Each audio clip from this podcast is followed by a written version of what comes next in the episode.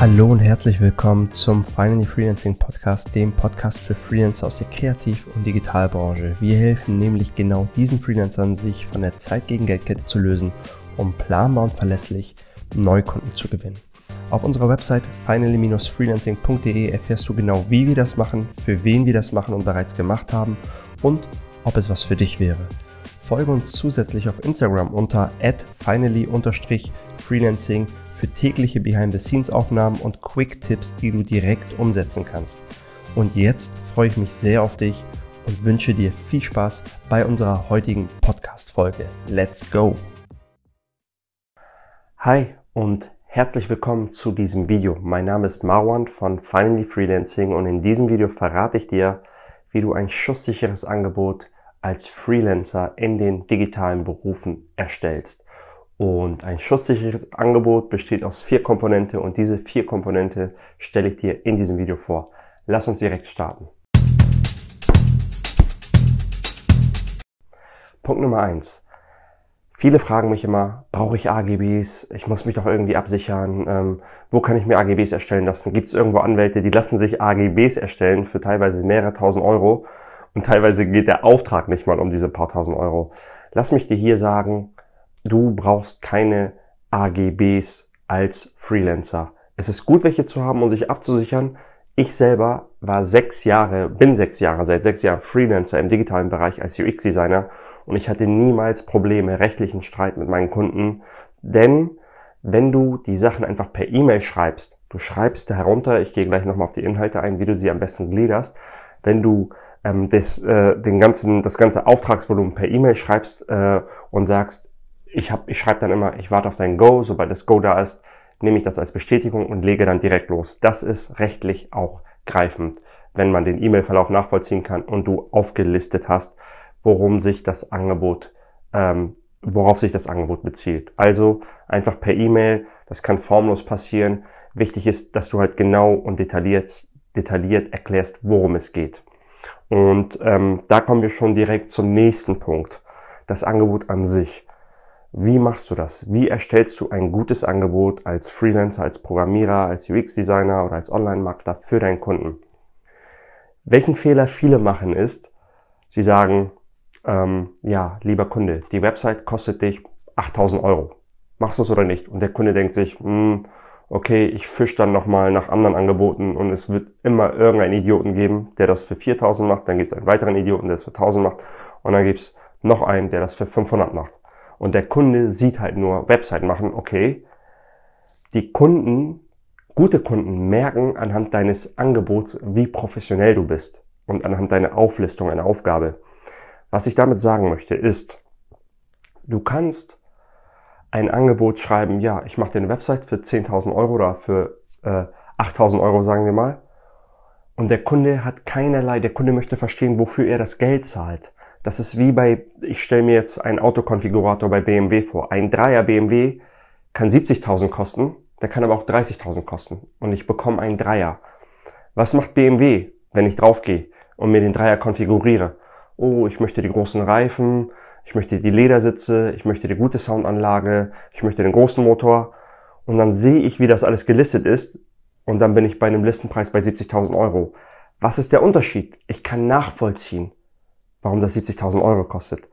Das heißt, du sollst und musst deine Leistung für den Kunden listen. Wie ich das immer gemacht habe und immer mache, ist, dass ich sage, okay, lieber Kunde, ich helfe dir dabei. Erstmal sind wir in der Konzeptionsphase. Dort berate ich dich. Das kostet ähm, zwei Tage a 1000 Euro. Dann sind wir in der Mockup-Phase.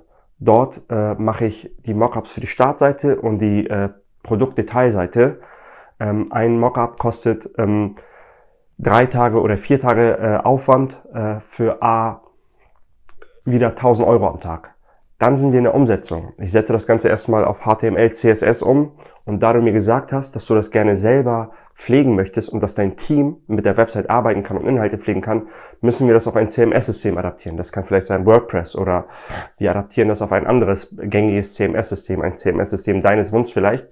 Das kostet dann nochmal 3000 Euro, weil äh, das nochmal drei, dreieinhalb Tage sind. Also der Tagessatz muss dann halt stimmen. Aber worauf ich hinaus will, du kannst das alles listen und dann sagst du, okay, wir können auch das Hosting übernehmen. Dann hast du keine Kopfschmerzen mit dem Hosting. Sobald die Seite fertig ist, sorgen wir dafür, dass es live geschaltet wird. Und dann machen wir nochmal eine äh, Qualitäts... Ähm, Assurance, also das, da drehen wir nochmal eine Schleife und testen alles durch. Und zu jedem dieser Posten, zu jedem dieser Liste hast du einen Preisbetrag. Also einen Zeitbetrag und dahinter dann einen Preisbetrag. Wenn du sagst, du nimmst 100 Euro die Stunde, hast du dann einen Tag, acht Stunden, 800 Euro.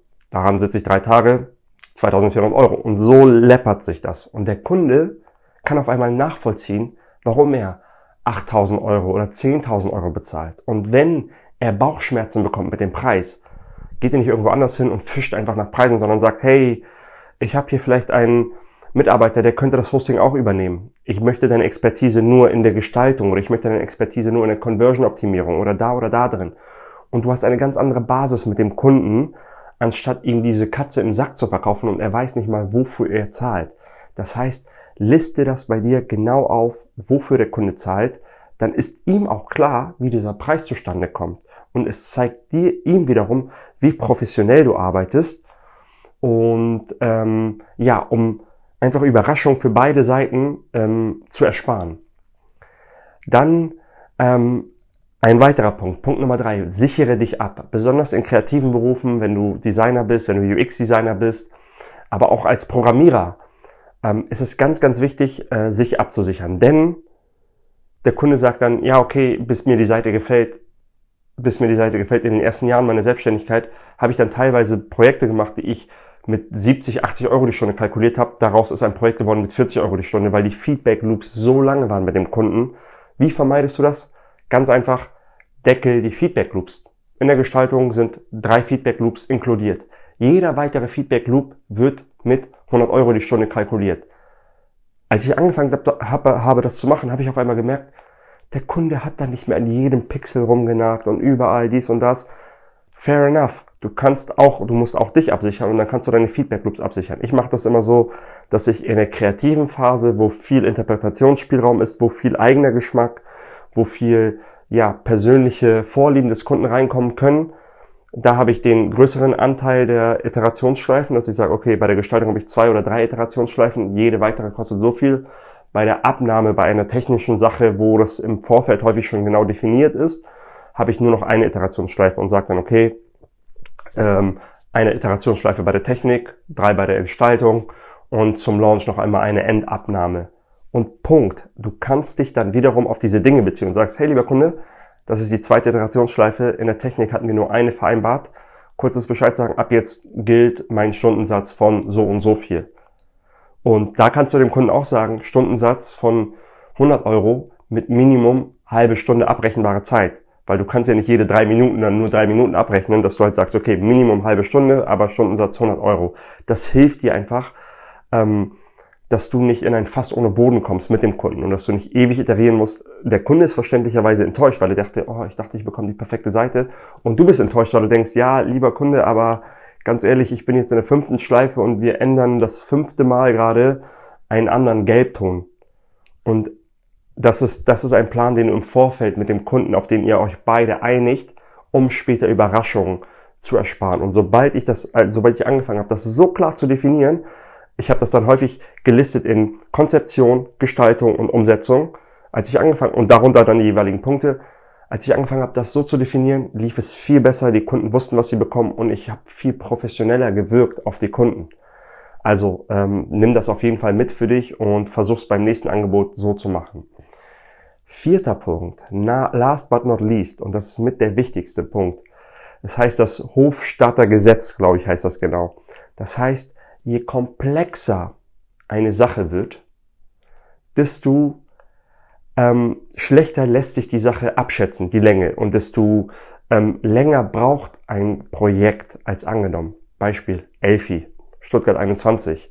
Ähm, Berliner Flughafen, all diese Dinge, das sind sehr komplexe Projekte. Je mehr Leute involviert sind in ein Projekt, desto größer ist der Margin for Error in diesen Projekten. Was möchte ich dir damit sagen? Du kannst als groben Richtwert nehmen, dass bei Projekten, die ein bis drei Wochen lang gehen, von Manntagen, ähm, das heißt, mit, mit einer Woche meine ich fünf Manntage, drei Wochen sind 15 Manntage, Das heißt, wenn du ein Projekt hast mit 15 Manntagen und du hast einen Stundensatz von 100 Euro, das sind äh, 1200 Euro, glaube ich, genau. Das sind 2000, äh, 1200, äh, das sind 12.000 Euro, die du verdienen würdest in 15 Tagen. Ich würde dir nicht raten, zu, dazu zu sagen, das dauert genau 15 Tage. Was kannst du stattdessen machen? Du kannst offen kommunizieren, dass da viele Variablen mit einherspielen. Wenn du vielleicht mit einem anderen Techniker arbeiten musst oder ein Designer dir Entwürfe zukommen lässt oder du Analytics-Zahlen von einem anderen äh, Online-Marketer bekommst, wenn du, wenn du für dich 15 Tage errechnet hast, nimm den Faktor mal 1,2. Und das ist deine, irgendwas geht schief, Steuer und Absicherung, weil irgendwas wird immer schief gehen in diesen Projekten. Der Kunde braucht länger als äh, erwartet, irgendeine Entwicklungsumgebung stimmt nicht, ähm, du bekommst die Daten nicht und musst die selber irgendwie nachbauen. Sowas kommt immer. Und deine Professionalität zeigt sich, indem du im Vorfeld das berücksichtigt hast und nicht dem Kunden dann nervst und sagst, ja, lieber Kunde, das wird jetzt ein bisschen teurer, sondern du hast es im Vorfeld, du hast deinen Puffer. Das heißt, bei einem Projekt, was jetzt 15 Tage geht, mal 1,2, das wären dann 18 Tage. Du sagst, lieber Kunde, das Projekt dauert 18 Tage und ähm, ich schätze, dass wir das in 18 Tagen hinbekommen. Das ist mein Angebot. Das heißt, du brauchst eigentlich 15 Tage und du hast die drei Tage Puffer gebaut und bringst dich nicht in eine unangenehme Situation dem Kunden gegenüber. Ähm, das ist der Richtwert für ein bis drei Wochen Projekte. Bei längeren Projekten kommuniziere ich diesen Puffer offen und sage, hey, lieber Kunde, ähm, so viel, aber plus minus 20 Prozent. Und es ist auch hilfreich, plus minus zu sagen, weil der Kunde weiß, okay, das kann auch schneller gehen. Und dieses plus 20 Prozent, dass er weiß, im Worst-Case-Szenario kann es auch mehr werden.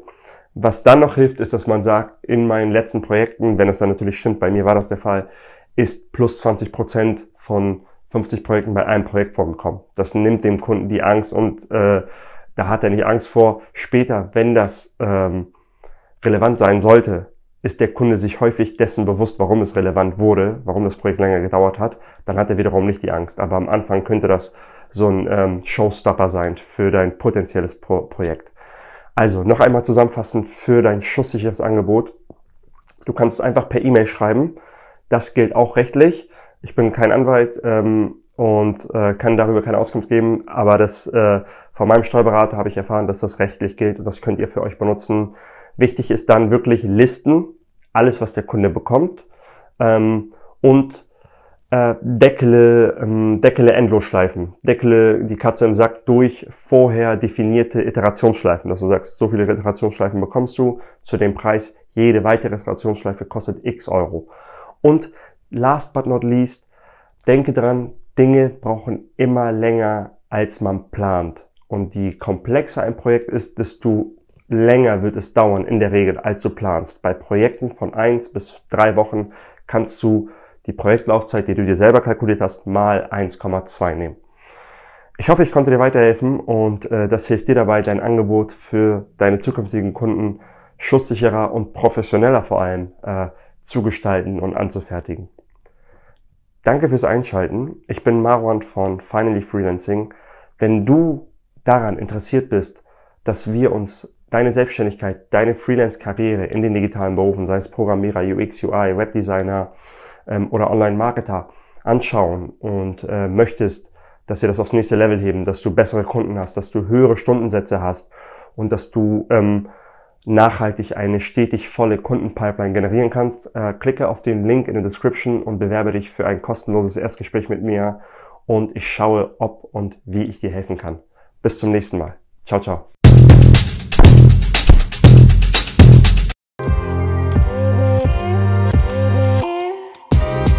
Wenn du es bis hierhin geschafft hast, gehe ich davon aus, dass dir die heutige Episode gefallen hat. Bewerte uns bitte auf iTunes, Spotify oder dem Medium, auf dem du diesen Podcast gerade hörst. Teile diese Folge auch gerne mit einer Person, die genau diese Message gerade braucht. Auf finally-freelancing.de slash Termin beschreibe ich genau meine 3-Schritte-Strategie für einen effektiven Stundensatz von bis zu 500 Euro als Freelancer. Schau dir das Video an und implementiere diese Methoden schon heute in deine Selbstständigkeit. Ich wünsche dir einen schönen Tag und freue mich, wenn du das nächste Mal einschaltest beim Finally Freelancing Podcast.